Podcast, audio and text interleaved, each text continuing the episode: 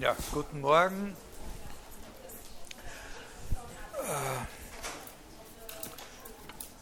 Äh, ich, äh, ich habe äh, in, der, in der vorigen Woche über die wichtigsten Aspekte von dem gesprochen, was man allgemein die wissenschaftliche Revolution der frühen Neuzeit nennt und was eben natürlich nicht nur, aber vor allem am Werk äh, Galileis hängt und äh, damit verbunden ist. Also die, die wichtigen Begriffe Mathematisierung, Experiment, das sollten Sie wissen, das sollten Sie verstanden haben. Ich hoffe, Sie haben äh, verstanden, was äh, der Zusammenhang zwischen diesen beiden Begriffen ist. Diese charakteristische Maßnahme der Mathematisierung der Physik funktioniert nicht ohne eine bestimmte und im Grunde auch ziemlich neue Auffassung von Experiment, nämlich nicht Experiment als herumprobieren, äh, was wird äh, passieren, wenn, sondern Experiment als eine ganz gezielte Veranstaltung, die einen Eingriff in die Natur voraussetzt, äh, von einer Art, wie die Natur ihn an sich selbst nicht vornehmen würde. Die Sachen äh, prägen sich sozusagen keine Lineale auf und keine Einteilungen und sprechen nicht zu sich selbst oder sagen nicht von sich aus zu uns, ich bin die Einheit und ich bin dreimal so viel oder sowas. Das ist der entscheidende äh, Punkt, dieser Zusammenhang. Und in weiterer Folge habe ich Ihnen dann auch noch äh, ein bisschen erklärt, äh, was es äh, da auf sich hat mit der Verlagerung vom Schwerpunkt Einzelding auf den Schwerpunkt allgemeine Gesetzlichkeit. Das Beispiel mit dem Schwimmen habe ich gebracht, damit Sie sehen können, dass diese Revolution oder dieser Umbruch auch eine enorme philosophische Bedeutung und Sprengkraft hat auf einer ganz allgemeinen Ebene. Entgrenzung des natürlichen Dings. Was ein Ding ist, ist, nicht, ist auch nicht eine Sache, die uns diese Dinge oder unsere Umwelt von sich aus sagt oder zu erkennen gibt und nicht einmal in den pragmatischen Zusammenhängen zu erkennen gibt, weil wir ja in unserem normalen Leben natürlich mit den gewöhnlichen Dingen, also seien das natürliche Dinge oder seien es Artefakte, also seien das Apfelbäume oder seien es äh, Plastiksessel, äh, zu tun haben, die wir ja als solche abgegrenzte selbstständige Dinge behandeln müssen, sowohl in den pragmatischen äh, Zusammenhängen, wie auch zum Beispiel in ökonomischen Zusammenhängen müssen wir ja solche einzelne Dinge zum Beispiel bewerten, wenn Sie ins Dorotheum gehen oder sowas, nicht? Also, äh, aber in der Wissenschaft, in der Physik, in der eigentlichen Physik sind diese Dinge nicht die, die das letzte Wort haben, sondern es ist eine allgemeine Gesetzlichkeit, die äh, das letzte Wort haben. Und was sozusagen von diesen Dingen dann tendenziell überbleibt, ist in Newton ein Massepunkt. Und das ist eine Sache, die in unserer Welt als Ding ja gar nicht vorkommt. Geschweige denn äh, äh, diese Dinge oder Partikel, die sich ergeben, wenn wir die Sachen noch viel weiter in Wirklichkeit äh, zerkleinern. Also das ist, äh, das, ist das, äh, äh, das Wesentliche hier. Überhaupt handelt es sich um einen Vorgang, den man in vieler Hinsicht als Entgrenzung bezeichnen könnte. Es fallen überall Grenzen. Die Grenze zwischen sublunarer und supralunarer Welt, also zwischen der Welt unterhalb und oberhalb der Mondsphäre, die Grenze zwischen Mathematik und Physik, die Grenzen des natürlichen Dings, die Grenzen des Kosmos überhaupt. Eines der empfehlenswertesten, mehr oder weniger klassischen Bücher aus der Mitte des 20. Jahrhunderts über diesen Prozess von dem französischen äh, Philosophen und Wissenschaftshistoriker Alexandre Corret, trägt diesen äh, ganz sprechenden Titel Von der geschlossenen Welt zum unendlichen Universum. Das, dieser Schritt wird da sozusagen vollzogen in dieser Zeit. Aber diese Öffnung aller Grenzen bedeutet auch so etwas wie eine fundamentale äh, Verunsicherung natürlich. Äh, eine fundamentale Verunsicherung bezüglich dessen, wo jetzt eigentlich der Platz, äh, äh unser Platz sozusagen im Kosmos, im Universum eigentlich ist. Aber in dieser Phase von Galilei bis ins späte 17. Jahrhundert bildet sich natürlich auch wieder ein neues Selbstbewusstsein. Dieses neue Selbstbewusstsein ist hauptsächlich eines davon, dass wenn uns auch so, so quasi dieser fixe Platz da mittendrin äh, äh, in, in, in seinem geordneten Kosmos verloren gegangen ist, wir vielleicht selber in der Hand haben, äh, uns da in dieser viel unsicherer gewordenen Welt äh, so einzurichten, dass wir es da aushalten können. Natürlich, also diese, diese Unsicherheitssache, das bleibt natürlich lange halten. Also äh, der Autor in der, also schon nach der Renaissance, in, in der quasi klassischen äh, Periode, bei dem sich das am stärksten ausdrückt, diese Unsicherheit, ist Blaise Pascal äh, gewesen. Jetzt hören wir auf mit diesem Schwerpunkt äh, Wissenschaftsphilosophie, Naturphilosophie und sprechen einfach mal ein bisschen über den Begriff äh, Renaissance. Äh,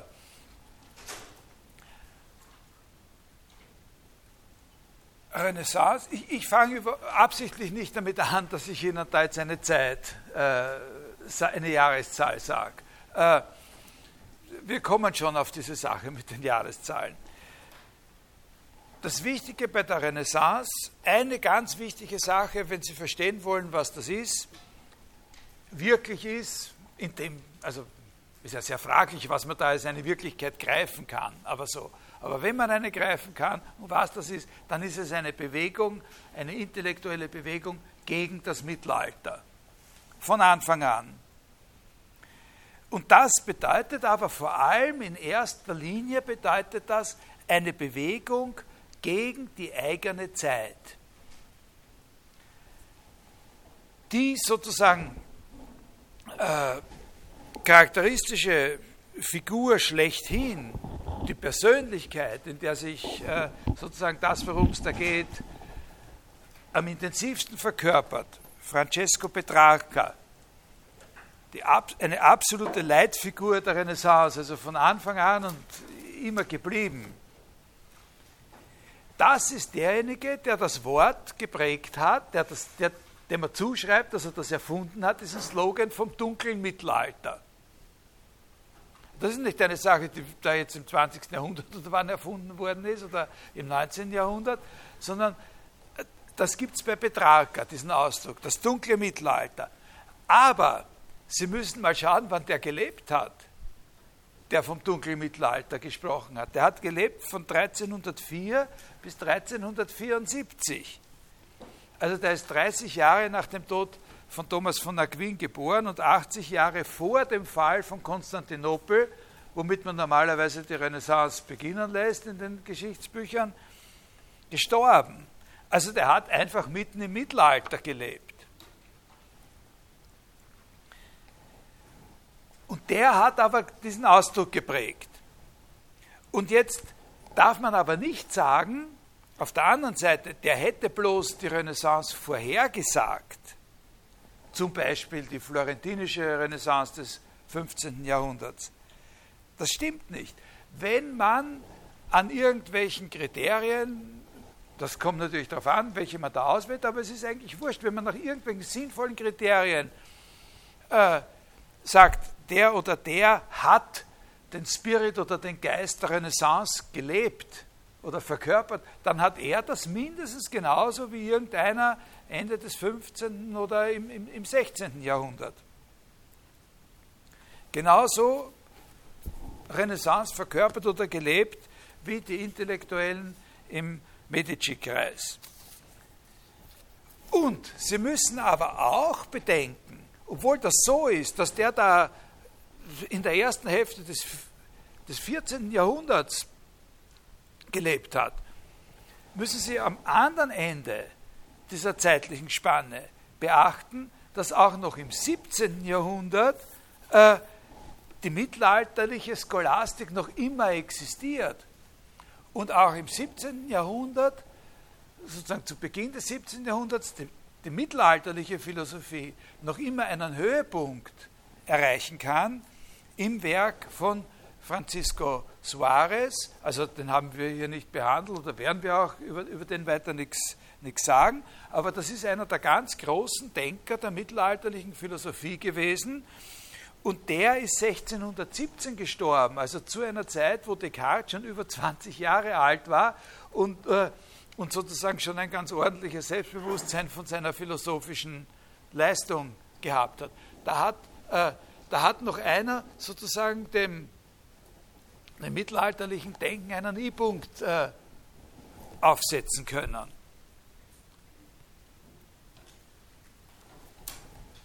Also das muss man sich klar machen, dieses Ineinandergeschobene der Zeiten.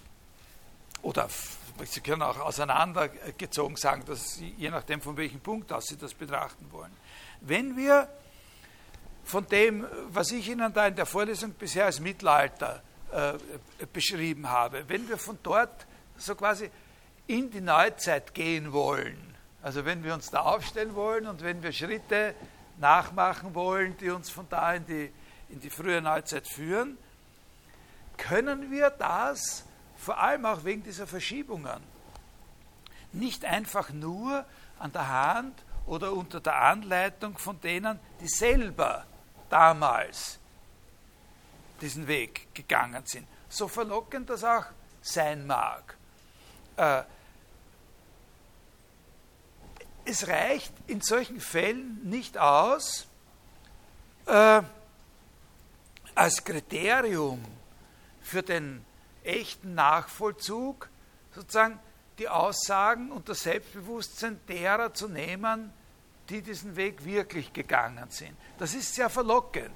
Nicht? Man sieht in so jemanden wie Betrager, da kann man wirklich äh, ganz genau sozusagen eine Motivlage sehen, äh, sozusagen von jemandem, der sich wünscht, äh, woanders hinzukommen, als er, als er gerade ist, der in eine andere Zeit will und der auch schon viel von dem, was dann nachher, wenn diese andere Zeit endgültig angebrochen ist und ein totales Selbstbewusstsein hat, was die über sich sagen wird. Also hat man das Gefühl, wenn man sich dem anvertraut, äh, dann kann man das nachvollziehen. Das ist sehr verlockend, aber letztlich für die Ideengeschichte, Geistesgeschichte, Philosophiegeschichte nicht ein ultimatives Rezept. Äh, warum nicht? Weil die, die äh, solche Antizipationen vollziehen, das gilt auch für andere geschichtliche Epochen natürlich genauso, äh, das aus ganz verschiedenen Motiven heraus tun können. Äh, diese Motive müssen überhaupt nicht die sein, die in einer späteren Phase der Entwicklung diese Entwicklung dann verstärken zum Beispiel. Oder es können Motive sein, die wir zum, im Nachhinein sehen wir da eine Übereinstimmung oder sehen wir da einen Einklang, aber den sehen wir vielleicht genau deswegen, weil wir selber schon wieder auf einem ganz anderen Standpunkt stehen. Das heißt, die eigentliche Challenge in dieser Art von Ideengeschichte oder Philosophiegeschichte, wenn man solche Sachen verstehen will, die ist, dass man solche Motive, wie wir da jetzt bei Betrager dann besprechen werden, in Beziehung setzen muss zu dem, was sich nicht verwirklicht hat von den Potenzialen, der, äh, die in dieser Epoche gelegen haben. Man muss sie sozusagen in der zufälligen Konstellation sehen oder in der empirischen Konstellation sehen, in, in, in ja, sie wirklich, weil man muss sie als das Unwahrscheinliche zu sehen lernen und nicht als das, was wahrscheinlich ist, weil es im Nachhinein bestätigt worden ist. Können Sie das verstehen? Darum habe ich Sie auch vor allem, das, was man am einfachsten versteht an diesem ganzen Problem, ist das mit dieser Zeitverschiebung. Nicht? Man muss eben sehen, äh, dass man, man kann nicht einfach sagen, da geht die eine Sache nieder und der andere steigt auf, sondern während die zweite aufsteigt, hat vielleicht die, wie ich das mit diesem Suarez gesagt habe, die, die wir als niedergehend betrachten, steigt ja auch gerade nochmal auf. Und es gibt Interaktionen äh, zwischen diesen in Wirklichkeit einander widerstreitenden Tendenzen. Nur von einem bestimmten Gesichtspunkt aus widerstreiten die einander. Das ist sehr, sehr wichtig, gerade wenn man über diesen Begriff der Renaissance äh, spricht, weil das eben auch in der Geschichtsschreibung, in der Ideengeschichtsschreibung sozusagen eben schon so lange, so über 100 Jahre, viele, viele Jahrzehnte, so ein Diskussionspunkt ist, ob es das überhaupt gibt und was das eigentlich ist, äh, diese, diese geschichtliche äh, Periode. Ein ganz besonderes Problem in Bezug auf diese Zeit ist aber ihre Philosophie. Ein ganz besonderes, ein Problem eigener Art. Und das für uns, die für uns wichtigste Frage. Ob es so etwas wie eine Renaissance-Philosophie überhaupt gegeben hat. Äh, das heißt, ob es zu dem, was man als Renaissance versteht und was sowieso schon ein bisschen eine problematische Sache ist, ob es dazu auch eine Philosophie gibt. Und das hat sehr, sehr viel damit zu tun, dass das eine Zeit ist, äh, oder dass diese intellektuelle Bewegung, die man Renaissance nennt, eine immens philosophiekritische Bewegung gewesen ist und insbesondere eine Aristoteles-kritische Bewegung gewesen ist. Auch hier ist aber ganz, ganz wichtig wieder, dass man sagt, wenn ein, eine große Dynamik diese Aristoteles-Kritik war, dass zugleich noch Weiterentwicklungen des Aristotelismus äh, gibt. Und das, was das Charakteristische an dieser Philosophie- und Aristoteles-Kritik ist, das ist das, dass es zugleich eine große Begeisterung für die Antike war. Also eine selektive Begeisterung für die Antike, die sozusagen genau gegen dieses aristotelische Lehrgebäude gerichtet war. Also sozusagen für eine andere Antike. Meine Auffassung so meine Privatauffassung gewissermaßen ist die, dass es schon so etwas gibt für eine Renaissance-Philosophie. Äh, aber sehr, sehr bedeutende Spezialisten, Leute, die viel mehr, die wirklich was geleistet haben auf diesem Gebiet, die ganz andere Kaliber sind, also sind sehr, sehr skeptisch in diesem, in diesem Punkt und sehr zurückhaltend. Äh, ob es sowas gibt wie eine Renaissance-Philosophie. Sei es, dass ihnen, die, dass ihnen das einfach zu mickrig erscheint, sozusagen keine wirklich kreativen philosophischen Leistungen, sei es, dass sie zwar solche Leistungen anerkennen, aber finden, dass es an etwas fehlt, was denen eine Einheit geben könnte, die es rechtfertigt, von einer Renaissance-Philosophie zu sprechen. Äh, also, dass man zwar sozusagen philosophische Bewegungen, Tendenzen finden kann, die sehr interessant sind, da und dort und noch woanders ein bisschen und so, äh, aber dass das keine, keine philosophische Einheit äh, ergibt.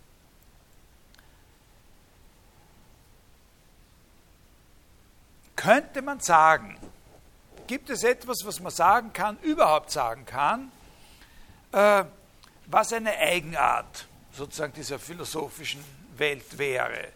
Durch die sie sich von der mittelalterlichen Philosophie auf der einen Seite und von der klassisch neuzeitlichen Philosophie ab dem 17. Jahrhundert unterscheidet. Also könnte man sagen, dass es etwas gibt, was eine Charakteristik äh, so quasi dieser Philosophie des 16., vor allem des 16., aber auch des äh, 15. Jahrhunderts schon ist. Da sind viele da sind auch verschiedenste Dinge in Anschlag gebracht worden. Also eine sehr berühmte Sache, die äh, in den letzten Jahrzehnten äh, immer im Zentrum gestanden hat, war äh, diese äh, Auffassung von Michel Foucault äh, in seinem Buch über die Ordnung der Dinge, äh, der die Episteme des 16. Jahrhunderts, also die Art des Wissens, die Verfassung, die das Wissen im 16. Jahrhundert hatte oder angenommen hat, als eine Episteme ein Wissen der Ähnlichkeiten bezeichnet hat. Äh, Im Gegensatz zu dem vor allem, was dann das 17. Jahrhundert entwickelt hat, eine Episteme oder ein Wissen der Repräsentation. Aber das, über, über diesen Punkt werde ich überhaupt nicht weiter sprechen. Das, äh, ich will Ihnen was anderes äh, nahelegen oder ich beschreibe was anderes. Äh, aber vielleicht ein, ein, ein, kleines Wörtchen zu dem Foucault, doch, also damit man überhaupt verstehen kann, was da ungefähr gemeint ist. Nicht? Also eine Episteme der Repräsentation, ein Wissen, das auf der Vorstellung der Repräsentation aufbaut, ist ein Wissen, äh, in dem unsere Beziehung auf die Gegenstände des Wissens durch Zeichen vermittelt ist, im Großen und Ganzen, die diese Gegenstände vertreten und wo sozusagen die, äh, die Funktion dieser Zeichen, ja, das Funktionieren dieser Zeichen, die Verbindlichkeit, die diese Zeichen haben, von unserer eigenen Setzung und Machtausübung abhängt. Also die von der Art ist, äh, dass wir sagen, dass wir immer sagen können, ich nenne das so und so. Und der Name, den ich der Sache gebe, ist mit dieser Sache einzig und allein dadurch verbunden, dass ich gesagt habe, dass sie so heißt. Das ist der zentrale Punkt. Ja? Also die Sachen kriegen Namen und die, die Verbindlichkeit zwischen dem Namen, die, die, die, also die Beziehung des, des Namens auf die Sache ausmacht, ist einzig und allein die Tatsache, dass ich oder wir diesen Sachen diese Namen gegeben haben. Ja? Können Sie das äh, verstehen ungefähr? Also, äh, jetzt, äh, da ist es natürlich so, äh, dass wenn ich jetzt sage, äh, ich nenne äh, den Ballhausplatz äh, ab jetzt äh, Franz Peter und, äh, und nicht mehr Ballhausplatz. Äh, dass das sozusagen eine Verbindlichkeit, ja, sozusagen wirklich nur für den sehr, sehr kurzen Augenblick dieses schlechten Witzes hat ja? sondern, und, und, und das begründet nicht eine Episteme, sozusagen eine Form des Wissens, sondern da müssen zwei äh, zusätzliche Bedingungen erfüllt sein, damit das funktioniert. Es muss diese Macht auch, also die darin besteht, dass ich sagen kann, wie die Sachen heißen, diese Macht muss auch eine Macht in dem Sinn sein, dass sie mitspielen, dass alle mitspielen. Ja? Also das funktioniert nur dann, das funktioniert nur in einer bestimmten Organisation des kollektiven Wissens. Sonst funktioniert das nicht. Ich, ich, ich, ich muss alle dazu bringen, dass, ne, wenn es funktionieren soll, wie macht man das? Das funktioniert auch nicht so aus dem, aus dem Stegreif heraus. Das ist die eine Sache die sehr, sehr wichtig ist. Also insofern ist in dieser Konzeption von Foucault gibt so, so quasi eine, äh, eine politische Dimension des äh, epistemologischen, ne? des Wissens von Anfang an. Und der andere Punkt ist der, äh, wie kann man, äh, wie kann man denn eigentlich äh, auf der Vorstellung einer unendlichen Vielzahl von solchen Willkürakten, dass man sagt, ich nenne den Hugo und das nenne ich so und so weiter, wie kann man darauf aufbauen, so etwas wie ein koordiniertes Wissen? Na? Das ist ja kein Wissen, wenn man einfach nur. Ne? Ein Wissen wird es erst, ein Wissen kann es doch erst werden, wenn wir in diesem wenn wir in diesen Namen, wenn diese Namen ein System bilden können. Ja? Nur dann, nicht? wenn wir aus Aussagen, die wir über Dinge, die so und so heißen, Schlüsse ziehen können auf Aussagen, die über irgendwelche andere Dinge, die diese und jene Namen haben. Das ist auch klar. Nicht? Also es gibt zwei Hauptprobleme. Das eine ist eben das Problem sozusagen meiner Partikularität als der, der einer Sache einen Namen gibt. Das darf nicht so sein. Und das andere ist das, das Problem sozusagen der Partikularität der einzelnen Namen, die da gegeben werden. Die müssen in einem System daherkommen. Und da ist natürlich, was ist so ein System von Namen? Was ist das beste Namenssystem, das in dieser Zeit zur Verfügung gestanden haben kann? Das optimale System von Namen, auf das man da zugreifen konnte, war die analytische Geometrie. Ne? Die analytische Geometrie ist ein System, das für unendlich viele Punkte in einem im Grunde eigentlich beliebig dimensionalen Raum sozusagen durch Enddoppel von Zahlen Namen generieren kann. Daher ist dieses, die, die, diese Episteme, äh, das sind natürlich nicht Namen in der natürlichen Sprache, aber für die Wissenschaft ist das ja egal. Äh, also das ist eine Episteme, diese Episteme der Repräsentation, die von Anfang an, von Grund auf, äh, sozusagen was Mathematisches in sich hat. Ja? Das ist eine Radikalisierung. Nicht?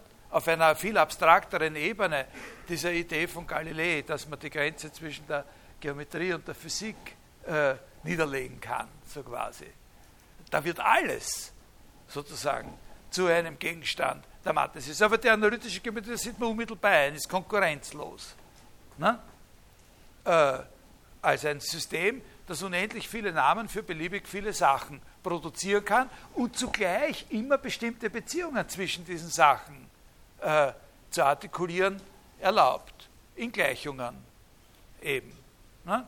In Gleichungen für bestimmte Kurven, wo man sagen kann, ah, das sind zwei Punkte auf dieser und jener Kurve, stehen in dieser und jener Beziehung zueinander. Das heißt Episteme der Repräsentation. Was bei ihm Episteme der Ähnlichkeit heißt, was die Episteme davor des 16. Jahrhunderts war, was er sagt, was charakteristisch für die Renaissance war, ist, dass die Zeichen mit denen wir uns auf die Welt beziehen, mit den Dingen in dieser Welt und miteinander dadurch zu tun haben, dass sie sich ähnlich sind. Von sich aus ähnlich sind. Dass eine Sache das Zeichen der anderen Sache sein kann. Und dass man nur diese Ähnlichkeitsbeziehungen äh, zu durchschauen braucht, also haben nach dieser These die Leute eben geglaubt, äh, um die Zusammenhänge in der Welt äh, zu verstehen. Also äh, da will ich mich, also es geht um den, um, um, um den Kontrast. Nicht? Also wie zum Beispiel, also die, die, die besten Beispiele, wie, wie so eine Ähnlichkeitsepisteme äh, funktioniert, findet man in den Zusammenhängen, und möglicherweise kann ich da in der nächsten Stunde ein bisschen was darüber noch sagen, findet man in den Zusammenhängen der sogenannten natürlichen Magie. Äh, also in, in den Bereichen, äh, wo magische Vorstellungen am stärksten angrenzen oder sich überlappen äh, mit folkloristischen, äh, äh folkloristischen Traditionen der, der, Medizin, der Pflanzenkunde und des Zusammenhangs, was ich, wenn der Mond so und so ist, dann pflücke ein Gänseblümchen, koche es und, und, und, und so, und dann wird das und das passieren. Warum? weil die Form des Gänseblümchens ähnlich ist wie die Form dieses Wimmels, das du da am Dings hast, und dann wird das da geheilt werden. Ne? So, äh, oder diese Sternkonstellation schaut so aus wie diese Art von Pflanze und daher wird er, und, und so, so auf, auf, auf dieser Basis, ja, äh, ungefähr das. Also das ist jetzt karikiert. Äh, wie gesagt, vielleicht habe ich in der nächsten und letzten Stunde Zeit, ein bisschen was über, äh, über diese Dinge zu sagen. Also, äh, aber der Punkt, den ich, also das ist ein, ein, äh, eine Möglichkeit, das zu charakterisieren. Meines Erachtens, ich, ich, das ist ein bisschen, also erstens einmal ist es ein bisschen strittig und zweitens ist es ein bisschen zu weit. Ich will was sagen über Philosophie und nicht über das Wissen überhaupt. Wenn ich mir die Frage stelle, was wäre es denn, was charakteristisch sein könnte für die Philosophie in dieser Zeit. Und da möchte ich Ihnen eine Sache nahelegen, nämlich, dass das, was Philosophie ist, und, und wenn das dann noch weiter existiert in diese Zeit des 16. Jahrhunderts hinein, das dann charakteristisch dafür ist, dass es eine Wendung zum Praktischen nimmt, äh, die darin besteht, dass die verschiedenen Bereiche oder Disziplinen der Philosophie mehr und mehr mit den ihnen entsprechenden praktischen Kompetenzen identifiziert werden und immer weniger identifiziert werden durch die Inhalte, die sie haben. Also, diese Wissensinhalte sind jetzt nicht mehr die Quintessenz der Beschäftigung mit der jeweiligen Sache, sondern die praktischen Aspekte. Also ein bisschen konkreter und dann werden Sie verstehen, was ich meine. Dort, wo bislang die Theorie des Politischen gestanden hat, dort gibt es in der Renaissance auf einmal eine Technologie der Macht. Und die ist wichtiger. Oder dort, wo philosophische Logik gestanden hat, da ist in der Renaissance auf einmal die wirkliche Rhetorik interessant oder wichtiger. Dort, wo Metaphysik war, ist auf einmal viel stärker als das Wissen um irgendwelche metaphysische Theoreme die Sehnsucht nach einer wirklich mystischen Erhebung zu diesen höchsten Wesenheiten. Nicht das Reflektieren oder Diskutieren über Wesenheiten, Unterscheidungen zwischen verschiedenen Wesenheiten, Existenz und dieses ganze aristotelische Grafelzeug, wie die Leute gesagt haben, sondern die Erhebung zu dem, was wirklich existiert. Kontemplation ist sozusagen ein Begriff, der eine große Bedeutung bekommt. Und die Naturphilosophie wird auf einmal durch praktische Experimente und die handwerklichen Möglichkeiten des Instrumentenbaus viel stärker bestimmt als dadurch, was die Lehrmeinungen von längst verstorbenen alten Männern gewesen sind.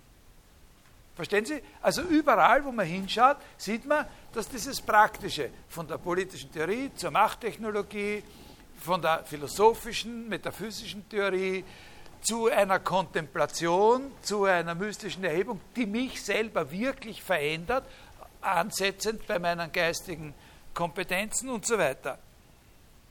Das sind alles Disziplinen der Philosophie, das sind Fragestellungen, die Philosophie ausmachen, die bleiben auch erhalten. Aber sie werden nicht mehr so sehr definiert durch den Inhalt, den sie haben, als durch, das, durch die praktischen Aspekte, durch die Konsequenzen, die sich mit ihnen verknüpfen lassen. Der große Unterschied ist nur der, der große Unterschied ist der, dass im Hochmittelalter und bei so einem wie Thomas von Aquin vor allem äh, diese verschiedenen Wissensinhalte alle integriert waren in eine bestimmte Vorstellung von Philosophie überhaupt. Und diese Vorstellung von Philosophie überhaupt, die hat einfach den Namen Aristoteles gehabt. Das war dieses Konzept von universalen Wissenschaften und das ist halt noch ergänzt gewesen durch bestimmte zusätzliche Inhalte, die das vereinigt haben oder die das äh, kompatibel gemacht haben mit dieser Vorstellung des christlichen Schöpfergottes. Aber im Grund war das Philosophische eben, hat das auch sozusagen eine Einheit gebildet.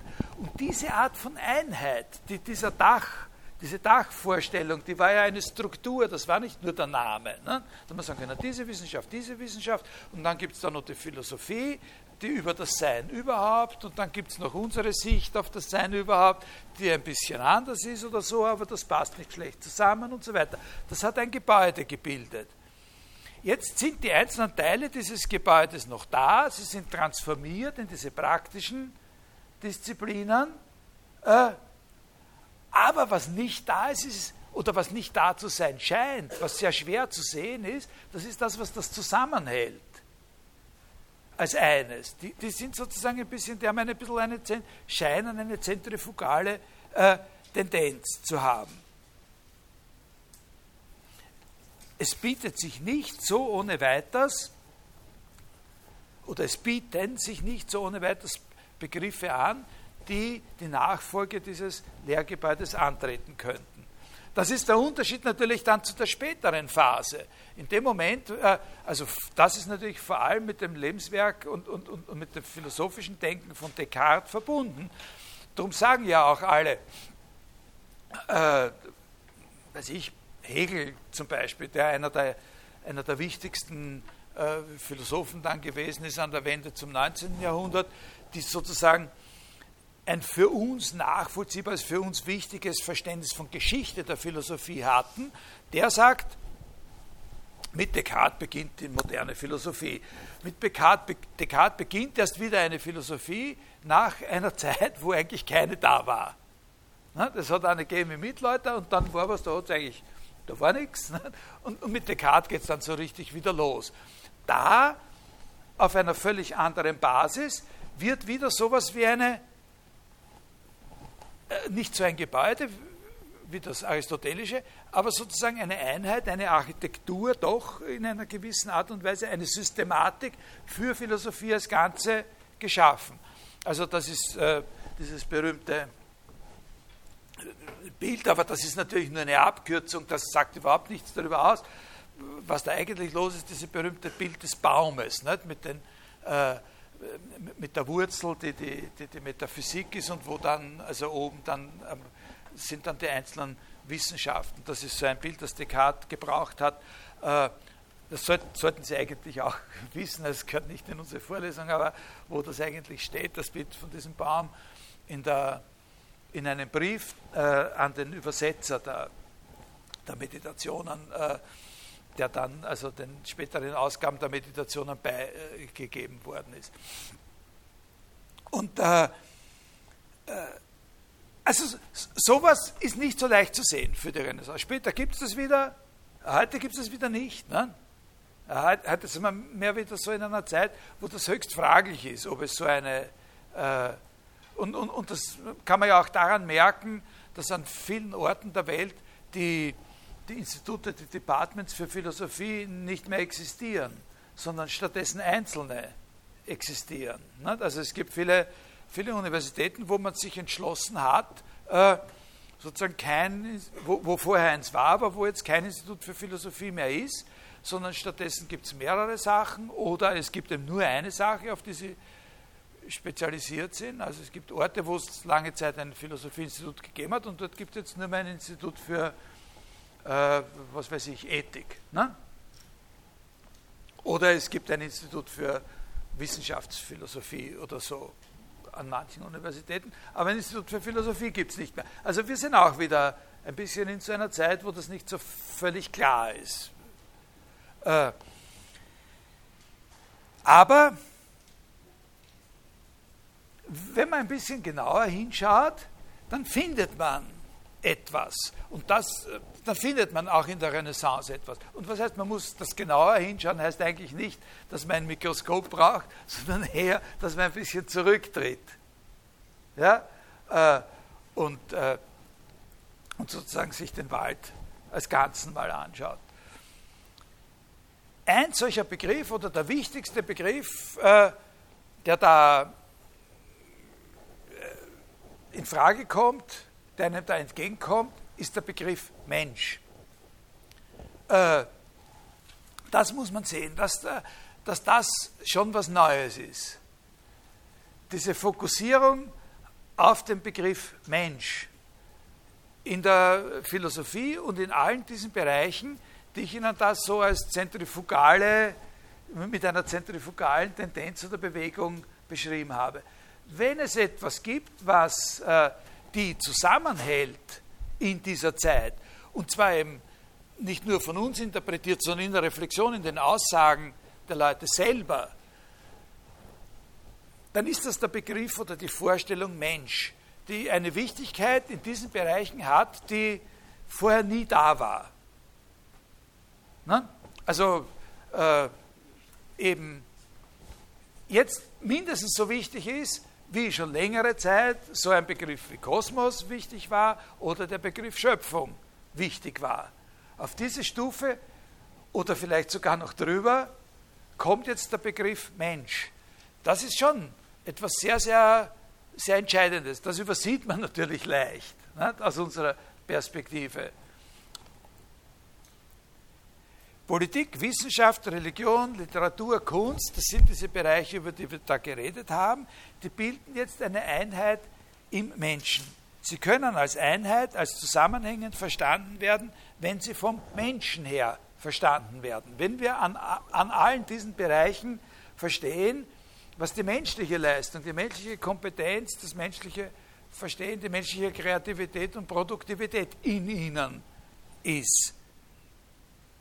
Allerdings muss man da eben, äh, sie können als zusammenhängend verstanden werden, muss man da eben jetzt wieder äh, natürlich darauf aufmerksam machen, dass das Wort verstehen hier nicht sozusagen erneut das Gewicht einer wissenschaftlichen oder philosophischen Theorie bekommt, sondern dass dieses Verstehen etwas ist, was sich eben zwischen den, unter den wirklichen Menschen abspielt. Äh, also dass das nicht, dieses Verstehen, dass man von einer Theorie darüber, was der Mensch, also was ich Ihnen sagen will, ist, ist eben, dass diese Vorstellung des Menschen, dieses Selbstbewusstsein des Menschen, das ist, was so eine Einheit bilden kann. Aber ohne, dass die Stabilität dieser Einheit jetzt abhängig gemacht würde davon, dass wir eine wissenschaftliche Theorie darüber haben, was ein Mensch ist. Dieser Punkt wird auch einmal erreicht werden, aber erst sehr, sehr viel später. Erst im 19. Jahrhundert. Äh, erst das 19. Jahrhundert entwickelt, das ist eine andere und eine sehr, sehr überzeugende These von Michel Foucault gewesen, erst das 19. Jahrhundert ist das Jahrhundert, in dem sozusagen eine Wissenschaft vom Menschen, eine Begierde sozusagen wissenschaftlich zu verstehen, was der Mensch ist und von da aus alles andere zu verstehen, äh, entsteht. Aber in der Renaissance und im Renaissance-Humanismus äh, da braucht man nicht eine Wissenschaft dafür, ja, um sich zu legitimieren dafür, dass man eben aufmerksam ist und diese Zusammenhänge herstellt äh, zwischen auf und herstellt zwischen äh, dieser Investition sozusagen von menschlicher Kreativität und Intelligenz in diesen verschiedenen Bereichen. In der Renaissance ist es die tatsächliche konkrete Entwicklung, Bildung, Handlungsweise der Menschen, was diese Vereinheitlichung ausmacht. Der Mensch mit seinem Entwicklungspotenzial ist der Maßstab. Das ist sehr, sehr, sehr, sehr, sehr, sehr grob. Das sind äh, äh, äh,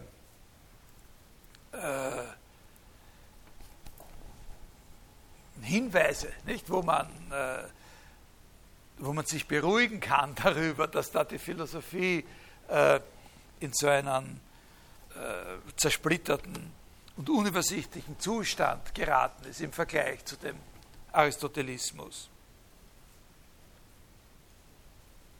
Die Philosophie selber macht sozusagen diese Wende mit.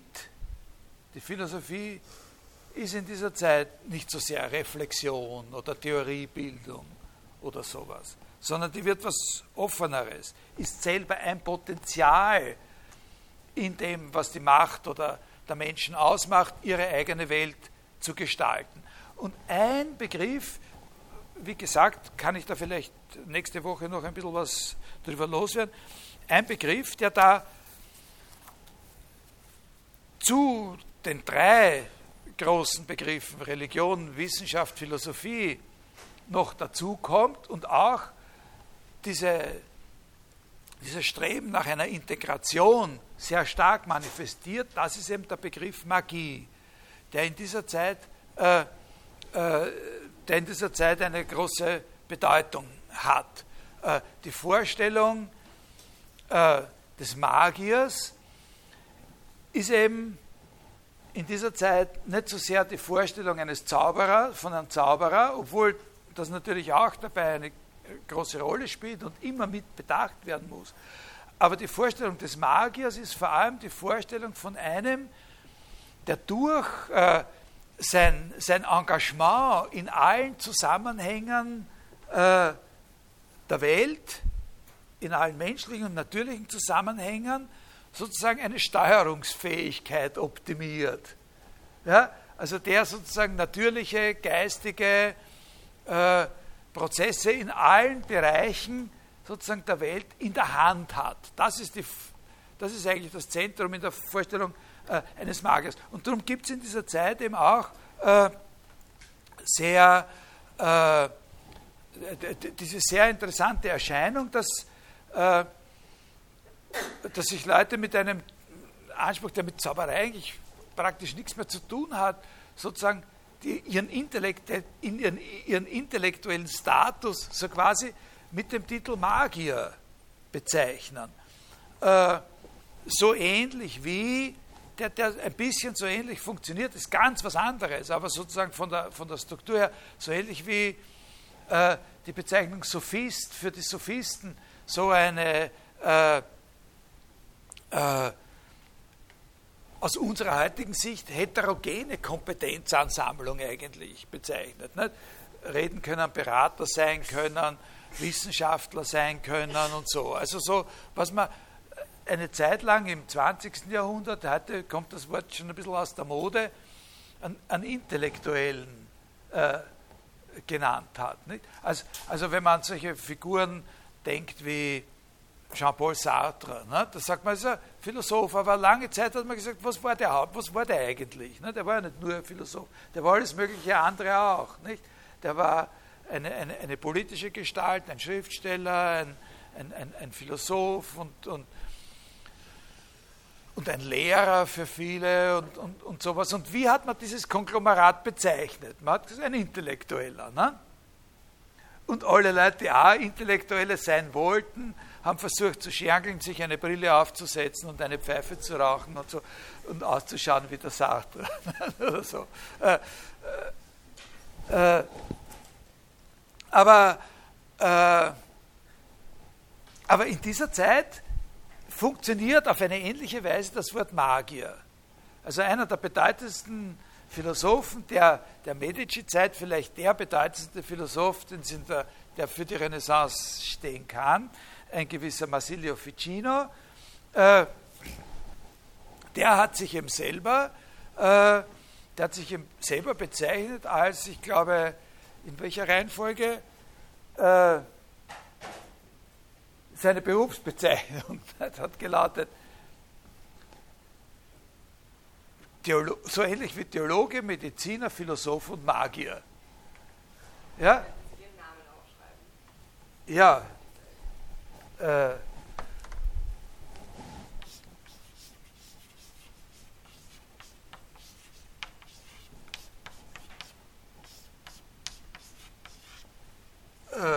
na, über den werden wir vielleicht noch ein bisschen was, äh, was reden. Äh, also das, äh, das ist dieser Punkt. Vielleicht jetzt gehen wir zurück äh, zu den Sachen selber, die uns da interessieren, und auf Petrarca. Der ist eben nicht nur deswegen so wichtig, weil er so früh gelebt hat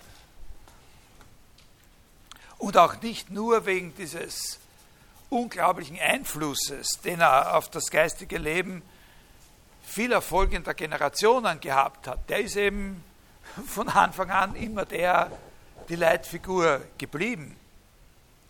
Er ist vor allem und etwas spezieller deswegen so aufschlussreich und wichtig, weil er ganz explizit zu dem Philosophen Plato Stellung bezogen hat. Und diese Stellungnahme Petrakas, diese Einstellung, die Petrarca zu Plato hatte, etwas ganz Entscheidendes ist, was in der weiteren Entwicklung der Renaissance-Philosophie und des sogenannten Renaissance-Platonismus nie verschwindet. Das erste ist, das muss man so sehen, Petrarca hat eine, Petrarca hat eine bestimmte rhetorische Geste definiert. Also diese Sache mit dem dunklen Mittelalter, ja, das kann man ein bisschen genauer sagen. Das ist eine rhetorische Geste, die so quasi eine Standardfigur geworden ist. Und die geht so. der, der begegnet sie auch heute natürlich noch dauernd. Die ist wirklich ein Standard geworden. Wir hier, wir armen Teufel hier, wir leben in einer Zeit eines entsetzlichen Niedergangs von allem. Die Zeit, in der wir leben, das ist wirklich das Ende, der tiefste, nicht mehr zu unterbietende Punkt einer Entwicklung zur Barbarei. Das ist einfach schrecklich. Wenn das so weitergeht, wird es noch ärger. Man kann sich das fast gar nicht mehr vorstellen. Eine Erneuerung, eine Gesundung kann für uns nur von etwas kommen, was älter ist als der Anfang dieser Entwicklung. Also für uns kann eine Erneuerung nur von, wir können Erneuerung nur von etwas erwarten, was älter ist als der Zeitpunkt, wo diese Entwicklung des Niedergangs begonnen hat. Also das ist diese Idee, etwas Neues kann nur mehr das Uralte sein. Nicht das Alte, sondern echt das Uralte. Also etwas, was früher war, als wo dieser Niedergang begonnen hat.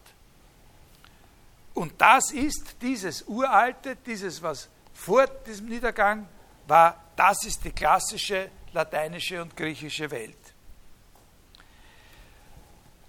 Das ist natürlich sehr wichtig, dass in dieser Zeit die Begriffe alt und neu oder alt und modern einen, eine andere Konstellation gebildet haben als im 16. Jahrhundert und dann später äh, bis auf unsere Tage. Also es gibt zu Petrarkas Zeit und auch danach noch Autoren, die den Ausdruck, wo der Ausdruck modern absolut abwertend ist. Also wo Modernität was Schlechtes ist. Und wo Modernität das bezeichnet, was der letzte Schrei ist. Das Moderne ist, ist, ist, sozusagen der letzte Schrei, das ist das Neueste. Und das heißt, es ist noch furchtbarer als das, was eh gerade vorher war. Und das war auch schon schrecklich. Ja? nicht was substanziell Neues, sondern das Neue in der Abfolge einer dauernden, sinnlosen und im Grund immer gleichen Veränderung. Wirklich neu ist nur, was dieses System sprengt, was diesen Verlauf sozusagen unterbricht. Und das kann nur etwas Uraltes sein. Nichts, was uns als Neues einfällt. Alles, was uns als Neues einfällt, wird immer nur eine Fortsetzung dieser schrecklichen Entwicklung sein. Das ist das Furchtbare, dass die Menschen glauben, sie müssen immer wieder was Neues und was Neues. Und so, ja? Nur was ganz Altes, was vorher war, bevor wir begonnen haben, immer was Neues zu finden, das müssen wir wieder kommen lassen. Das ist eine sehr, sehr, äh, sehr, sehr interessante Konstruktion, in die natürlich auch noch, wenn man ein bisschen Zugang zu antiken Bildungsinhalten hat, eine ganze Menge eingebaut werden kann, viele äh, sozusagen literarische oder mythologische äh, Versatzstücke eingebaut werden können, Mythos vom goldenen Zeitalter und, und, und, und, und so weiter. Und das ist ein Kern, das ist der eigentliche Kern des Begriffs Renaissance. Ja? Dieser, diese Erwartung, dass ein Ende des Niedergangs und ein substanziell Neues nur von etwas erwartet werden kann, was uralt ist und worauf wir gar nicht so ohne weiteres zugreifen können, sondern was, damit wir darauf zugreifen können, wiedergeboren werden muss, noch einmal eine Geburt haben muss. In unserer Zeit noch einmal eine Geburt haben muss. Ich lese Ihnen eine kleine Stelle vor aus einem Aufsatz, der sich beschäftigt mit dem, mit dem Gefühl der Angst und mit der Rolle des Angstgefühls in der Weltdeutung der Renaissance oder, des, äh, oder der Proto-Renaissance. Äh, also das ist von einem gegenwärtigen Autor by the later 13th century, when the witch mania appeared, also wo sozusagen diese, diese Hexenverfolgungen begonnen haben, die aber ihren Höhepunkt erst sehr, sehr viel später natürlich gefunden haben, vast numbers of people seem to have been spiritually out of breath from running too fast. Die Menschen waren geistig erschöpft, weil, es zu schnell gegangen ist. Das ist dieses gegen das Moderne. Their inherited axiom was that change was bad. Roman antiquity or the age of the early church was their ideal. Any change, they thought, served only to put them further from that past golden age. Also der Wechsel, die Veränderung, das immer Neue, das bringt uns immer weiter weg äh, von dem, was, was wirklich Neues wäre. Ja? Äh, und dazu kommt natürlich als andere Seite dieser Angst, diese, diese Bibeldeutungen mit dem bevorstehenden Weltuntergang und so weiter, die haben sich ja genau ausgerechnet da. Also die, die haben sich ja so immer so ein Datum ausgerechnet aufgrund irgendwelcher Bibelstellen, wann der Weltuntergang jetzt sein wird. Und dann haben sie natürlich jedes Mal, wenn das schon wieder vorbei war, haben sie halt die Berechnungen verfeinert und gesagt, naja, hätte eigentlich gestern sein sollen, aber also dann halt nächste Woche. Äh, also das ist schon ein Zentralinhalt von dem, äh, was Renaissance heißt. Diese Einstellung, Wiedergeburt eines Alten als einzige Möglichkeit der Heraufkunft von was Neuem. Und das Wichtige bei Betrager ist, dass er dort, wo er diese Geste sozusagen vorführt, wo er das vermittelt, immer speziell auf Plato deutet. Immer speziell auf Plato hinweist als denjenigen, der so etwas Uraltes verspricht oder verbürgen könnte. Und den es gleichsam zu entdecken gilt, damit die Zeit gerettet werden kann. Ja, da, da, dieses, äh, dieses Hindeuten auf Plato, äh, also hinter den Aristoteles, das ist einmal das Wichtige. Hinter den Aristoteles, das ist dieses Uralte. Und Plato hat dann eben diesen unglaublichen Vorteil, dass man da Texte kennt und Texte zugänglich werden, wo der das selber macht. Also vor allem in diesem einen Stück, das nicht so ein typischer äh, platonischer Theologie ist, Timaeus heißt das, das ist etwas, was auch das ganze Mittelalter hindurch existiert. Da gibt es ihm Hinweise auf eine noch ältere, damals schon verlorene Weisheit bei den Ägyptern und so. Ja?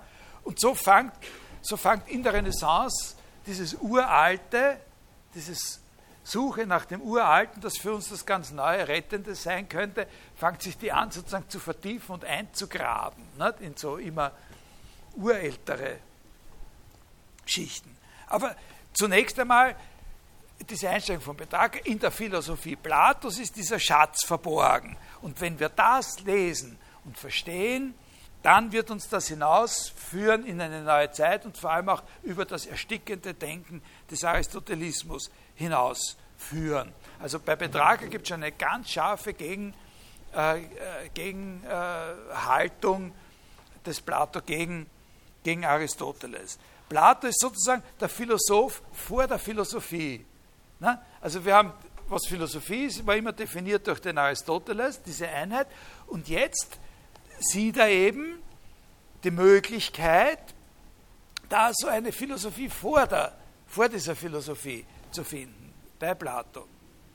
Also das könnte auch der wahre christliche Philosoph sein und so weiter. Und da findet man natürlich dann noch andere Stützung dafür.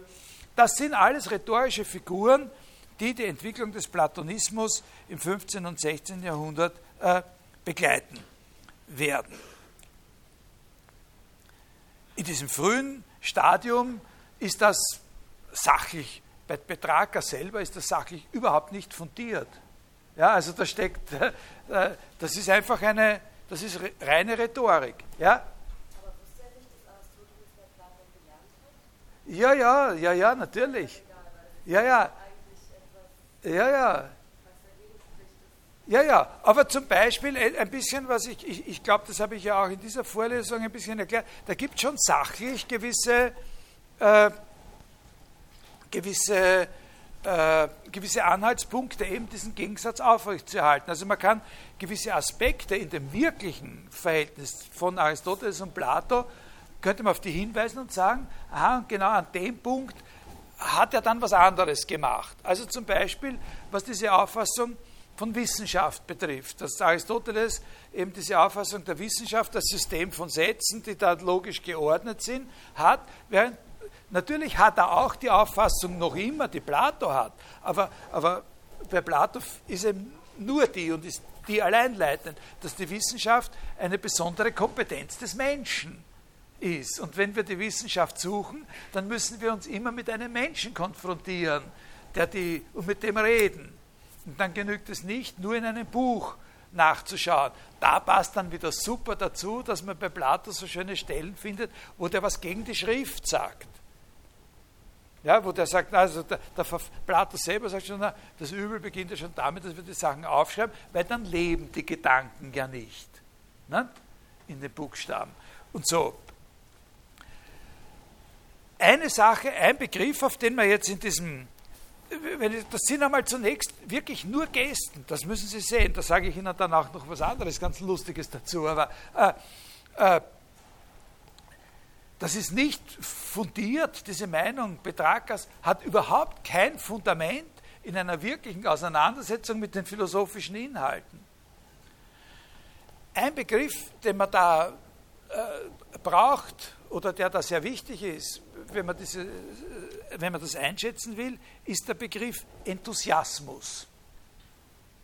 Also diese Beziehung beruht eben nicht so sehr auf einer theoretischen Auseinandersetzung mit den Inhalten, sondern die, lebt vor allem durch den Enthusiasmus, mit dem er es vorgetragen hat und den er gefühlt hat. Das ist nicht der Standpunkt, die Entdeckung, die Position eines Wissenschaftlers, sondern es ist Begeisterung. Äh, Boccaccio. Boccaccio war einer der der wichtigen Schüler oder ein, der entscheidende Schüler, ein, ein, für den weiteren Verlauf eigentlich ein entscheidender Schüler Petrakas, äh, weil der sozusagen seine Lehren äh, weitervermittelt hat. Der selbe Boccaccio mit dem Decamerone, ne? der, der sagt einmal, da lese ich Ihnen ein Zitat vor, der illustre Petrarca, mein Meister, hat den Weg der Antike mit solcher Charakterstärke und solchem Enthusiasmus eingeschlagen, dass kein Hindernis ihn aufhalten konnte. So, das ist die Charakteristik gewesen. Äh, sehr treffend. Und dieser enthusiastische Zug, der bleibt in der ganzen platonistischen Bewegung der Renaissance äh, erhalten. Überraschend lange Zeit ist dieser Enthusiasmus das dominierende Merkmal schlechthin und ist viel, viel wichtiger äh, äh, als, als jede theoretische Einzelheit. Und eine tolle Sache ist, eine wirklich philosophiegeschichtlich tolle Figur besteht darin, dass wenn man dann einmal wirklich in die Inhalte der platonischen Philosophie eingetreten ist, wenn man das anfängt, wirklich zu verstehen, zu lesen und zu verstehen, dass man dann belohnt wird für diese enthusiastische Zugangsweise, weil man an einem der höchsten Punkte philosophischer Selbstreflexion bei Plato in dem Dialog Phaedros im Innersten der platonischen Philosophie wirklich wieder auf diesen Begriff des Enthusiasmus trifft. Weil man dann eine Stelle, Stellen findet bei Platon, wo der selbst sagt, dass der Enthusiasmus, genauer gesagt eigentlich der begeisterte Wahnsinn, äh, sozusagen das Fundament und zugleich Ziel, Telos sozusagen einer wirklichen philosophischen Einsicht ist. Das ist eine tolle Sache. Nicht? Also dieser Marsilio Ficino, der hat das dann explizit gemacht und hat auch noch einmal einen zusätzlichen Schwung in diese, in diese äh, platonische Bewegung. Also man, man, nähert sich dem einfach mit dem Enthusiasmus, mit einer ungeheuren Erwartung, das wird ein erlösendes Wissen für uns sein. Und dann fangen wir es an, wirklich zu studieren und da kommt man darauf, dass der das selber schon gesagt hat. Der hat uns sozusagen schon die Erfüllung unserer Wünsche vorhergesagt. Er ist nicht nur die Erfüllung unserer Wünsche, sondern er hat uns das schon angekündigt selber. Äh, also das kann man vielleicht noch einmal äh, besprechen. Vom Betrager geht aber natürlich nicht nur dieser Trend aus zur, zur enthusiastischen Plato-Verehrung, sondern man muss von ihm ausgehend auch die handfesteren Aspekte dieser Geschichte rekonstruieren. Also diese Plato-Liebe war nicht nur platonisch, sondern die war auch äh, sozusagen eine irdische Liebe. Insofern, als er einer der ersten war oder vielleicht überhaupt der erste war, der begonnen hat, systematisch nach solchen alten Texten zu suchen. Ja, der systematisch begonnen hat, nach Texten aller Orten zu suchen und Geld und äh, Einfluss dafür ausgegeben hat. Ja, der das für einen wichtigen Teil seines Lebens, der was dafür geopfert hat. Ja, die Texte selber zugänglich zu machen und zu suchen. Handschriftliche Texte, Abschriften und so weiter aus verschiedenen Zeiten, die hat er gekauft. Das war immens teuer. Also der hat eben wirklich was dafür geopfert. Das ist einer der Gründungsakte dessen, was man speziell und wo, wo wir extra darüber reden werden in der Vorlesung, Humanismus nennt. Dieses Interesse an der wirklichen Beschaffung äh, und Erhaltung von solchen alten Texten. Diese Manuskripte, die waren im Heilig, wie man aus Berichten von Boccaccio weiß. Der große Witz an dem Ganzen, der wirklich große Witz an dem Ganzen ist, dass er nicht Griechisch konnte. Äh, und er hat es auch nicht erlernt. Äh, also einer der, der, ganz großen, der berühmtesten, bedeutendsten äh, Forscher zu dieser Epoche, Historiker zu dieser Epoche äh, im 20. Jahrhundert,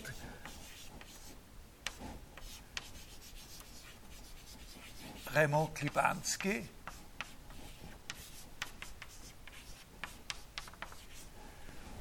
äh, der hat, da, da gibt es ein tolles Zitat bei dem, der sagt also, äh, like the prophet über den Betrager, like the prophet, he saw the object of his desire, but was unable to grasp it.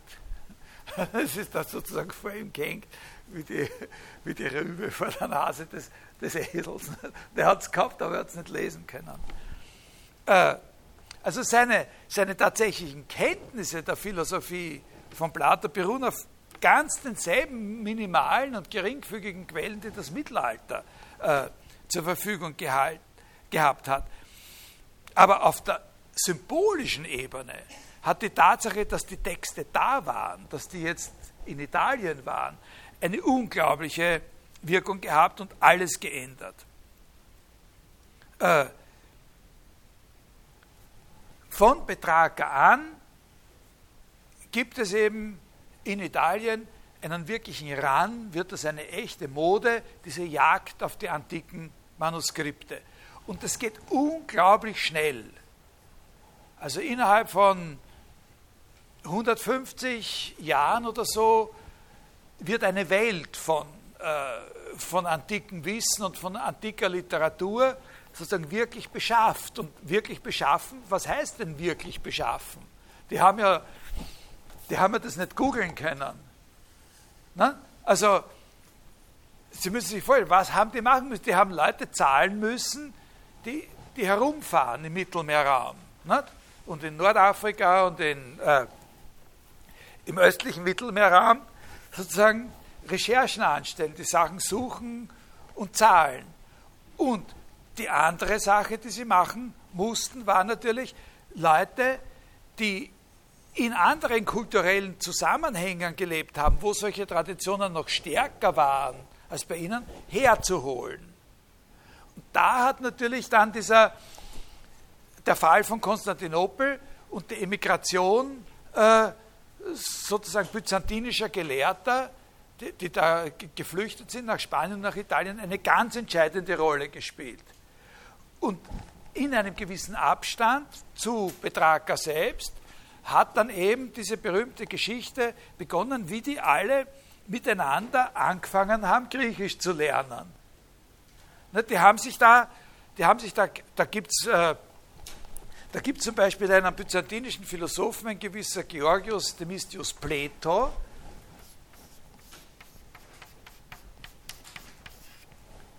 den haben sie, den haben sie porträtiert, ja, den haben sie ihm so porträtiert, dass er möglichst so ausschaut, wie man sich den Plato vorstellt. Nicht? War natürlich auch gut. Plato, Plato, auch nicht schlecht. Nicht? Äh, und also da kann man den Namen angeben von solchen bedeutenden byzantinischen Kirchenfürsten, äh, Intellektuellen, die da mit denen mitgereist sind. Konzilstreffen waren da eine große Ost- und Westkirche, äh, waren da eine große Gelegenheit. Und da sind viele von denen engagiert worden und die haben dann an den italienischen Universitäten äh, Griechisch unterrichtet. Und das ist sehr, sehr schnell, äh, sehr, sehr schnell äh, äh gegangen. Also lange Zeit ist diese Konstellation sozusagen erhalten, eine gewisse Zeit ist diese Konstellation erhalten geblieben, er war fasziniert von der Sache und wollte dieses Object of the Desire, den Plato, eben jetzt dann auch wirklich lesen lernen. Und jetzt sage ich Ihnen einfach als nächstes mal ein paar, ein paar Namen. Das sind, äh, ich sage Ihnen nichts zu den Leuten dazu, aber diese Leute können Sie googeln. Und das sind ganz große Figuren, ganz große, äh, bedeutende Gestalten äh, gewesen, die in der Geschichte der Plato-Übersetzung eben eine Rolle gespielt haben. Also wie gesagt, Petrarca ist 1374 gestorben. Er hat als seinen quasi Nachlassverwalter und Erben äh, Boccaccio sozusagen vorgesehen. Er hat ihm auch eine ganze Menge Geld äh, hinterlassen mit der Widmung in seinem Testament, dass er, sich, dass er dieses Geld verwenden soll, um sich warme und haltbare Sachen zum Anziehen zu kaufen. Äh, damit er viel herumreisen und seine Ideen, Betragas Ideen unter die Leute bringen kann. Der hat diese Verpflichtung sehr ernst genommen und äh, seine Aufgabe vor allem darin gesehen, die Bibliothek Betragas, also diese Manuskripte äh, zu erhalten. Er ist aber, er hat, mehr, er hat nur um ein Jahr überlebt. Ne? Äh, aber es hat sich in, in, in Florenz haben sich eben andere gefunden und da schreibe ich Ihnen jetzt ein paar Namen auf. Äh, ein gewisser Niccolo Niccoli,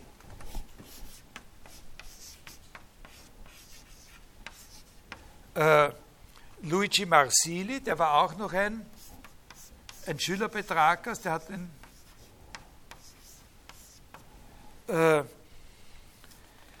und durch ihre Vermittlung ist diese Tradition und äh, also diese Aufgabe, sozusagen das Erbe Petrarchas zu bewahren, an einen Mann weitergegeben worden, den man dann nicht mehr nur als Vorläufer, sondern als, das ist schon eine der zentralen Figuren des Humanismus überhaupt gewesen. Eine der bedeutendsten Persönlichkeiten des Renaissance-Humanismus, äh, Coluccio Salutati. Also den, der ist Ihnen vielleicht so auch schon mal äh, untergekommen. Der ist 1406 äh, gestorben, 30, etwa 30 Jahre nach Petrarca. Der hat Petrarca nicht persönlich gekannt, aber noch mit ihm äh, Briefe gewechselt. Das ist ein richtiger Humanist. Über Humanismus werden wir extra noch, äh, noch reden, was das ist eigentlich genau genommen. Aber das ist schon eine. Für den Humanismus ist es natürlich auch sehr wichtig, dass das eine geistige Bewegung ist, die von einzelnen Menschen getragen wurde, von Anfang an. Äh, der war äh, Kanzler von Florenz. Der war auch ein Politiker. Das ist auch eine ganz typische, äh, typische Sache. Der hat die Förderung und Verbreitung des Humanismus, also der Auseinandersetzung, der intellektuell soliden Auseinandersetzung und eben nicht nur enthusiastischen Vorliebe für, also Auseinandersetzung mit der griechischen, mit der antiken Literatur- und Geisteswelt als eine politische Aufgabe gesehen. Und der war es, der eben äh, einen anderen, diesen, den Byzantiner äh, Manuel Chrysolaras, dazu gebracht hat, äh, 1375 dazu gebracht hat, in Florenz zu bleiben. Äh, und der hat ihm dort einen Lehrstuhl für griechische Sprache eingerichtet. Also das ist schon letztes Drittel des 14. Jahrhunderts. Und aus der ersten Generation von Schülern von diesem Chrysolaras kommt jetzt ein anderer, der auch dieselbe Statur hat wie der, wie der Salutati, genauso wie Leonardo Bruni.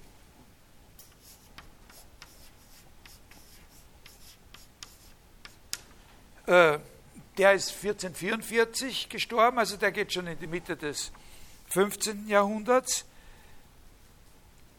Und das war der erste, der eine etwas größere Anzahl, der allein selbstständig eine etwas größere Anzahl von Plato-Übersetzungen geschaffen hat. Also der hat den Phaidon, Gorgias, Kriton, die Apologie äh, übersetzt. Der hat auch Teile des Symposion übersetzt, der hat aber auch Aristoteles übersetzt. Von dem gibt es eine monumentale, ganz tolle Übersetzung der, der Nikomachischen Ethik ins Lateinische. Ich glaube, wir haben eine eine, da bin ich jetzt nicht, aber ich, es gibt eine, eine, eine ganz, ganz tolle, ganz alte Handschrift zu einer Ethikübersetzung des Aristoteles in der Nationalbibliothek. Also ich glaube, es gibt eine, eine Abschrift der Bruni-Ethik in der Nationalbibliothek. Da schlagen Sie mir nicht, wenn das nicht ganz stimmt. Aber da, da gibt es ein tolles Exemplar in Wien. Und wenige Jahrzehnte danach beginnt dann die letzte Phase dieser dieser Vorgeschichte, Ende des 15. Jahrhunderts, der Plato-Entdeckungsreise, und die ist verbunden mit den Namen äh, von Cosimo Medici und Marsilio Ficino, also dem großen Medici-Herrscher über Florenz, der sich sozusagen eine ganze Philosophie oder eine ganze intellektuelle Welt äh, genau genommen äh, halten konnte. Äh, Marsilio Ficino war der erste eine Gesamtübersetzung des Plato in, ins Lateinische gemacht hat.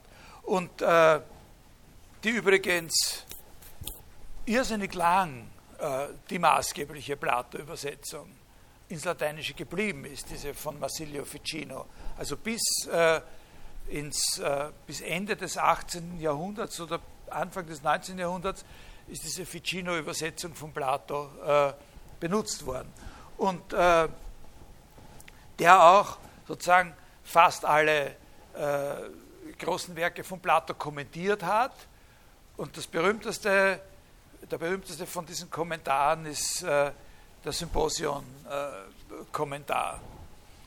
Äh, über die Liebe hat er, hat er das genannt. Äh, jetzt möchte ich eben Jetzt machen wir da mit dieser Platonismus-Geschichte eine kurze. Das ist so einfach, der Platonismus ist, ist ein wesentliches Element der, der Renaissance-Philosophie. Aber ich habe Ihnen das jetzt ja auch hauptsächlich erzählt, nicht um direkt was zu diesem Platonismus zu sagen, sondern weil es etwas ganz Typisches ist für die Art und Weise, wie Philosophie gedacht wird oder wie die Einstellung zur Philosophie ist in der Renaissance überhaupt. Ne, die entdecken dann hinter dem Plato noch die ungeheuersten anderen Sachen. Äh, also, also eben altägyptische und, und, und weiß ich was, irgendwelche Magier, die äh, äh, die in einen direkten Kontakt von irgendwelchen Göttern bestimmte Weisheiten übermittelt bekommen haben, die man jetzt entziffern muss und so. Damit machen wir jetzt vorläufig mal Schluss und jetzt kommt ein kleines Kapitelchen, wo ich was eben über diesen Begriff oder über die Sache Humanismus sage. Ich, ich, ich fange halt an damit, Ähm, und das geht aber nächste Stunde weiter. Ich lese Ihnen einfach was vor aus einem Text, eine ganz berühmte Sache, das kennen Sie wahrscheinlich sowieso alle. Äh, aus einem Schlüsseltext, vielleicht der berühmteste Text, den es überhaupt da gibt, äh, aus der Renaissance-Philosophie von Pico della Mirandola. Also das, das war so ein bisschen ein Zeitgenosse von dem, von dem Ficino auch. Diese berühmte Rede de hominis dignitate über die Würde des Menschen. Äh, das ist auch ein bisschen eine Einlösung von dieser, äh, von dieser Sache. Der Mensch, nicht? der Begriff Mensch ist es, oder das Menschsein ist es, was auch den philosophischen, dem philosophischen Engagement in diesen verschiedenen traditionellen Bereichen jetzt eine Einheit geben kann, wenn es nicht der Aristotelismus ist. Äh, ich habe dir, das ist ganz typisch, also das ist echt Kerngehalt. Ich habe dir, o Adam, sagt er, da ist Sinn einverstanden, wenn ich es auf Deutsch verlese und nicht auf Lateinisch wahrscheinlich. Äh, ich habe dir, o Adam, weder einen bestimmten Platz noch, also das, da fängt schon an. Ich habe dir, sagt Gott, nicht? ich habe dir nicht einen bestimmten Platz zugewiesen, also nicht da Mittelpunkt äh, von dem Ganzen unten, wo natürlich auch der Nachteil ist, also man ist zwar im Zentrum, aber der ganze Staub fällt runter. Äh, ist nie ganz in Ordnung. Also es ist nicht so eine Ordnung wie bei den Sternen. Ne? Nein, nein, so ist das nicht, sondern ich habe dir weder einen bestimmten Platz noch einen eigenartigen Anblick noch irgendeine Aufgabe übertragen, damit du nach eigener Bewertung und Überlegung erlangen und bewahren sollst, welchen Platz, welchen Anblick, welche Aufgabe immer du begehrst. Die begrenzte Natur von allem anderen ist in die von mir vorgeschriebenen Gesetze gefesselt. Du sollst sie dir selbst festsetzen, von keiner Schranke gezwungen, nach eigenem freien Willen, in dessen Macht ich dich übergebe. Ich übergebe dich in die Macht deines eigenen freien Willens, Mensch. Ich habe dich in die Mitte der Welt gesetzt, damit du von da aus besser wahrnimmst, was es gibt in der Welt. Ich habe dich weder himmlisch noch irdisch geschaffen. Weder himmlisch noch irdisch geschaffen, weder sterblich noch unsterblich, damit du dich als freierer und würdigerer Schöpfer und Bildner deiner selbst in die Form, die du bevorzugst, ausgestalten kannst. Du wirst dich zurückbilden können zu dem Niedrigen, das die Tiere sind. Du wirst dich aber auch aus eigenem Willen erheben können zu dem Höheren, das göttlich ist. Das ist sozusagen, kennen Sie alle. Oder, oder der Inhalt ist einem vertraut. Das ist sozusagen, ich würde, wenn man diese Stelle liest, es, es, es wäre nicht richtig zu sagen, das definiert, was Humanismus ist. Das ist ein viel komplexeres Problem, die Frage, was Humanismus ist. Aber es ist eine ganz wesentliche Basis für das Verständnis von dem, was Humanismus äh, eigentlich ausmacht, diese Stelle, diese Verkündigung, so quasi. Das nicht festgelegt sein, die Plastizität, das ist hier das, äh, das Entscheidende und Wichtige. Es ist eine philosophische Ansage vor allem mal. Das ist eine philosophische, und das muss man als eine philosophische Ansage verstehen und nicht als eine Predigt. Äh, aber wenn man sagt Kerngehalt dessen, was wir Humanismus nennen, dann in dem ganz allgemeinen Sinn, in dem man heute sagt, wenn man über sein Weltbild und seine Wertvorstellungen befragt wird, dass man eben ein Humanist sei. Also was ihm die Politiker sagen. Wenn sie nichts anderes sagen, sagen wollen, dann sagen, na, ich bin ein Humanist. Also, obwohl das heute auch schon wieder fast ein bisschen aus der, aus der Mode äh, kommt. Aber was damit gemeint ist, kann natürlich jetzt dann sehr verschiedene Akzente haben. Die Erhaltung der Menschlichkeit kann über alle anderen möglichen Werte gestellt werden. Also zum Beispiel kann man sagen, dass man im Sinne des Humanismus die Erhaltung der Menschlichkeit über die Gottgefälligkeit stellt. Nicht? Das ist so ein, das meinen ja auch viele, die, wenn sie gefragt werden, was sie eigentlich für, für einer sind, dann sagen sie, ich bin ein Humanist. Ne? Äh, oder über die Erhaltung des Lebens, ne? die Erhaltung der Menschlichkeit, möglicherweise. Da muss man dann natürlich genau erklären, was man meint. Andererseits kann man mit dem Begriff Humanismus auch ein Deutungsprinzip meinen, die Auffassung meinen, dass alle möglichen Werte auf jeden Fall auf den Menschen orientiert sind und dass jedes Weltbild zuallererst ein Menschenbild ist und dass erst die Aufmerksamkeit auf diese Tatsache es uns erlauben kann, verschiedene Zielvorstellungen, die von Individuen oder ganzen Kulturen verfolgt werden, das ist auch ein wichtiger Punkt, ne? die verschiedenen Zielvorstellungen, die verschiedenen Wertvorstellungen, die von verschiedenen Kulturen verfolgt werden, dass man die in einen Zusammenhang bringen kann. Nicht dieses, du kannst dich zu dem bilden, du kannst dich zu dem bilden. Da steckt auch der Gedanke dahinter, dass einer, der sich zu was anderem gebildet hat, als ich mich gebildet habe, genauso ein, ein Mensch ist, genauso ein, und dass ich mit dem in einen freien Dialog treten kann. Weil wir ja beide sozusagen solche sind, in deren freien Willen Gott es gesetzt hat, dass sie sich zu dem bilden, wozu, das gilt für Einzelne und das gilt natürlich vor allem auch für ganze Kulturen. Also mit dem Humanismus auf dieser Basis nicht, artikuliert sich dann natürlich auch ein lebendiges Interesse äh, sozusagen an den nicht nur vergangenen, also in der Geschichte zurückliegenden, sondern auch äh, auf der Weltkugel oder in, in, auf, auf der Erde sozusagen von uns weit entfernten und auf den ersten Blick nicht verständlichen äh, Kulturen. Der, Expans der Humanismus in diesem ganz allgemeinen Sinn äh, genommen ist der Humanismus natürlich eine Art von Ideologie. Er ist sowas wie eine automatisch expansive Ideologie. Na, also ein Humanist zu sein, einer, der ein Humanist zu sein, wenn ich sage, ich bin ein Humanist, dann grenze ich mich nicht von etwas ab. Das ist das Interessante an der Sache. Ne? Sich als Humanisten zu verstehen, ist, ist nicht sich als etwas zu verstehen, was die anderen nicht sehen. Sondern sich als Humanisten verstehen, ist prinzipiell mal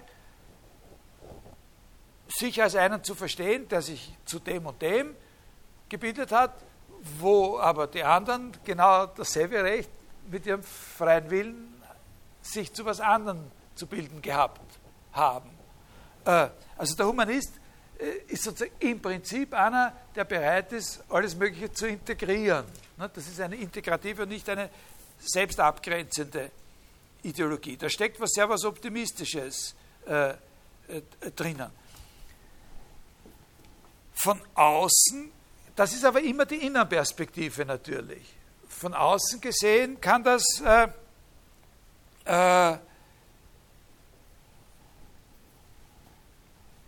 ist das anders. Also man muss sozusagen, man muss kein Humanist sein. Also für den Humanisten selber ist es klar, dass, er, dass für ihn alles zugänglich ist, was überhaupt menschlich ist. Nicht? Wo, wo, was Menschen sozusagen kulturell schaffen können. Ne? Aber das heißt nicht, dass es nicht auch welche geben könnte, für die das nicht so ist. Ne? Äh, man kann auch sowas sagen wie, dass es für das menschliche Leben nicht das letzte Ziel sein kann, nur Mensch sein zu wollen. Kann man auch sagen. Das ist dann eben etwas, was gegen den das ist dann ein, ein, ein ausdrücklich nicht humanistischer. Ne? Man kann auch sowas sagen wie, dass es für das menschliche Leben ein Ziel sein muss, nochmal was anderes sein zu können als nur Mensch. Also wissen Sie ja, wer das gesagt hat? Nietzsche. Nicht? Also der Mensch muss imstande sein, den Pfeil über sich hinaus zu werfen, noch mal was anderes werden zu können als nur ein, ein Mensch. Aber vor allem, und damit mache ich mit dieser Ankündigung mache ich äh, heute Schluss, vor allem gibt es auch eine Außenperspektive oder bietet sich eine Außenperspektive auf den Humanismus an, äh, von der Seite her, dass man ihn selber eben nicht nur als diese Ideologie betrachten darf, sondern als eine historische Erscheinung sehen muss.